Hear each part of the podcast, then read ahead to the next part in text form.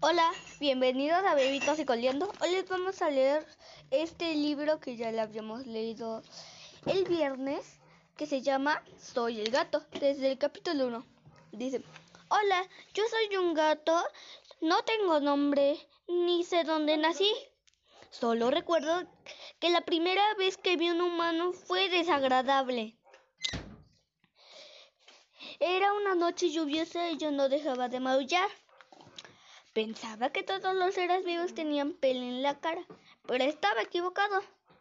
El día que un muchacho me levantó en la calle, me asusté al ver que su rostro era pelón y, y, con dos grandes agujeros por lo que entraba y salía aire. Sí, la verdad es que pensé que era muy feo y raro.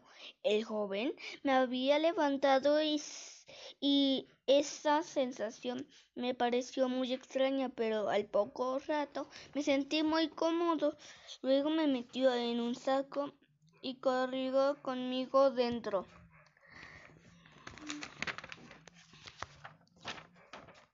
En ese momento entendí, no entendí nada, no entendí nada. Y creo que nunca lo hice, aunque ahora sé que eso era un saco, él corría y era un humano. Todo estaba a mi alrededor, estaba muy confundido y mi pequeño estómago se empezaba a revolver. De pronto caí al piso y no recuerdo nada más. Supongo que me golpeé la cabeza y perdí el conocimiento. Cuando desperté, estaba en medio de un horrible lugar. No veía al muchacho por ninguna parte. Solo un montón de ramas de, de bambú. Después de haber vivido mis primeros días en este mundo, en una caliente cama de paja junto a mis hermanos, Ahora estaba en medio de ese lugar frío, oscuro y solitario. Hacía frío y llovía. Como pude salir de ahí y encontré un pequeño estanque. Al no ver a nadie me quedé un rato sentado en la orilla. Maullé durante un largo rato para llamar a mi madre o al joven, pero ni él ni nadie fueron en mi ayuda. Estaba muy débil y hambriento, así que en lugar de seguir llorando, tenía que buscar algo de comer. Caminé hasta llegar a una cerca rota Tuve suerte porque quizá de no haber llegado ahí, ahora estaría en el hilo de los gatos. Llegué a una casa y me metí a la cocina porque estaba muy calientito dentro de ese lugar y de ahí salió un delicioso olor a comida.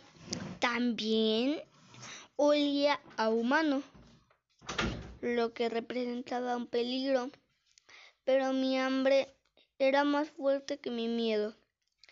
De pronto, una mujer que ahora sé que se llamaba Osa, en cuanto me vio, puso sus manos sobre mi cuello y me sacó lanzándome al jardín. Cuando estuve de nuevo en el pasto me di cuenta que no me quedaría más que más que esperar a que pasara el frío y la lluvia, nadie de la noche, pero mi hambre también era más grande que mi, que mi paciencia.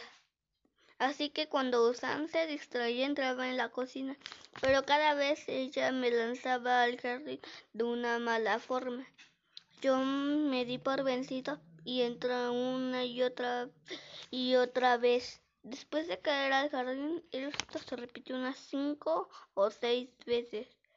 No recuerdo que me no recuerdo que me gritaba, pero se había enojado mucho al verle. De pronto apareció un hombre en la cocina. Comenzó a discutir con ella por el escándalo que había estado haciendo conmigo. ¿Son solo hardware? Entonces la mujer me levantó del suelo, me puso frente a él y dijo, mire señor, este gato no deja, no me deja en paz. Ya lo saqué muchas veces, pero vuelve a entrar y, y lo peor es que no deja de maullar. No sé qué hacer con él. Dijo Fran. Un gato, dijo el hombre, mientras me observaba con seriedad y, y es muy necio. Dices, déjelo quedarse entonces. Después salió de ahí sin decir nada más. Osana estaba tan enojada que me lanzaba por los aires y caí en medio del suelo de la cocina. Así fue como me convertí, como, como convertí esta casa en mi hogar. Mi amo es un maestro. Cuando vuelve de la escuela se encierra en su estudio y no vuelve a salir en todo el día. Su, fam su familia y amigos creen que trabaja todo el tiempo, pero en realidad yo lo he descubierto tomando la siesta muchas veces. Creo que en esta casa nadie me quiere excepto mi amo. Claro, está a donde voy. No desean saber nada de mí. Por eso siempre busco pasar mi tiempo con el maestro, pues al menos él fue quien me aceptó aquí. Pronto encontré mis propios lugares para dormir. Por ejemplo, en las tardes duermo junto al maestro, por las mañanas en el jardín o junto al horno. A veces por la noche, cuando las hijas de mi amo duermen, me gusta meterme en sus cobijas y calentarme un rato. El problema es que cuando me descubren gritan y lloran, y lloran como si yo fuera un monstruo. El gato, el gato, se ha metido a nuestra cama. Entonces el maestro entra medio dormido y molesto a sacarme de ahí. La verdad es que no me parece que estas niñas son groseras y fastidiosas pero al ser hijas de mi amo, tengo que aguantarlas a, a las tres por lo menos, hasta que crezcan un poco o se casen y se vayan de nuestra casa, de nuestra casa. Mientras trato de no estar cerca de ellas ni de Osan, el maestro, su esposa o las niñas me han querido poner un nombre así que los gatos y los humanos me conocen. Como el gato del maestro en realidad no me molesta, mis vecinos gatos dicen que los humanos son muy malos. Por ejemplo, sé de algunos que disfrutan mucho comiendo gatos, lo cual me parece aterrador, pero sobre todo cruel.